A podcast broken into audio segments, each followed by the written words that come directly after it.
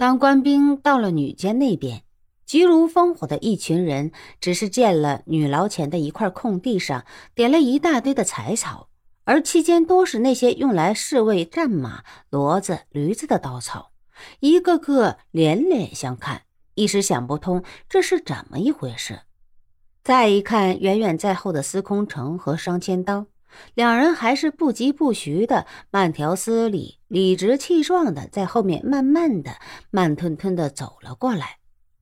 胡胖子给那人背进了一间房子，屋中亮了一盏油灯，灯光暗的像是在十万八千里之外的一只乌龟放了个屁都能吹熄。那人把胡胖子放在炕上，炕上铺的都是干草。那人瞧了一会儿胡胖子的伤势。伸手试了几试，还是解不开司空城的分筋触骨手，心头有些焦躁。见胡胖子早难受的咬着牙都碎了，沉住了气，运了内劲，一阵推血过宫，总算胡胖子好受多了。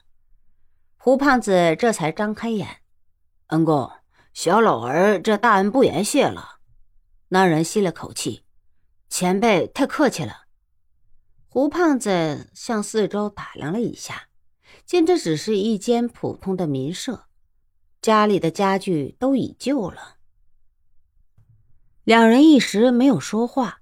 胡胖子四下看清了，这才眼光定到那刚扯下蒙面布的人。那人眼光现出精明之极的神色。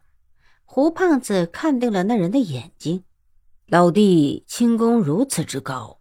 莫非就是那连关东大捕头王定带着魏平、赵大方他们七次苦心设计都不曾摸着一丝形迹的飞天狐狸？那人一怔，随又回过神来，定然是这老头纵横江湖数十年，经验阅历早就是顶了尖的人物，只从自己起落的步伐、身形中的变动，就把自己的来历算了个八九不离十。顺手把刚扯下的面布揣进怀中。前辈高见，晚辈丁小峰见过前辈。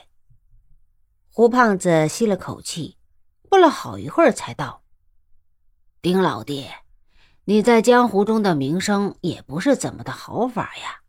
你的为人，我这老头子还是知道一点的。我们就有什么说什么吧。你救我是为的什么呀？”那飞天狐狸一呆，好一会儿都是张了嘴又闭上，闭上又张开，张开还是合上，总是下定了决心。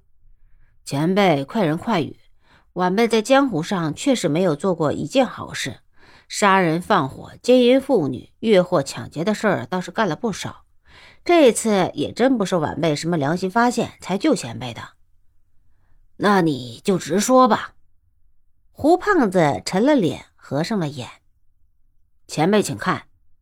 胡胖子本是闭上了眼，只得又睁开，见丁小峰挽起了衣袖，现出右手的小臂，那本是古铜色的肌肉上，赫然一个圆形的烙印，中间一个方孔，正是一个钱的印子，还有四个反向的字，极是清晰。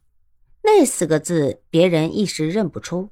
但是胡胖子却一眼就能瞧出来，因为那四个字本就是他平时经常看到的“买命通宝”。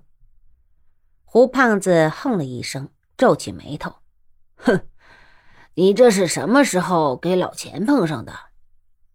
飞天狐狸赔了笑道：“哎，这是去年晚辈在川西绵阳看上了个丁百万的小儿媳妇儿。”七月十七去踩盘子的时候，正好给钱老前辈遇上了。胡胖子又哼了一声，又闭上了眼，又沉下了脸，那样子就似是有人用了臭鸡蛋和发了霉的面粉做成后，在大热天沉了一个月，馊的霉的狗屁不通，还发了臭的饼子塞在嘴里一样。丁小峰也不敢先开口说话，木立在当地。过了足足一炷香时间，胡胖子终于开口了：“不错，去年他是去西域要查有人从那里种罂粟毒害百姓的事，却总是没有查到。飞天狐狸还是不敢说话。你真要想求我帮你在老钱那里要个人情？总算说到正事了。丁小峰大喜，晚辈不敢用这点小小的好处来这样子的。只是小人想了这一生行事，总是自己太荒唐，求前辈给再下一次重新做人的机会。前辈若有差遣，晚辈万死不辞。胡胖子想了半天，你让我再想一会儿。次日一大早，济南城就闹动了，大牢死了二十几个牢子，还给人放火烧了女监，劫了狱。无论怎样，都是天大的大乱子。一队队的官兵差役全城大搜捕，另一面封了城，进倒是能进来，但是没有一个人能出城。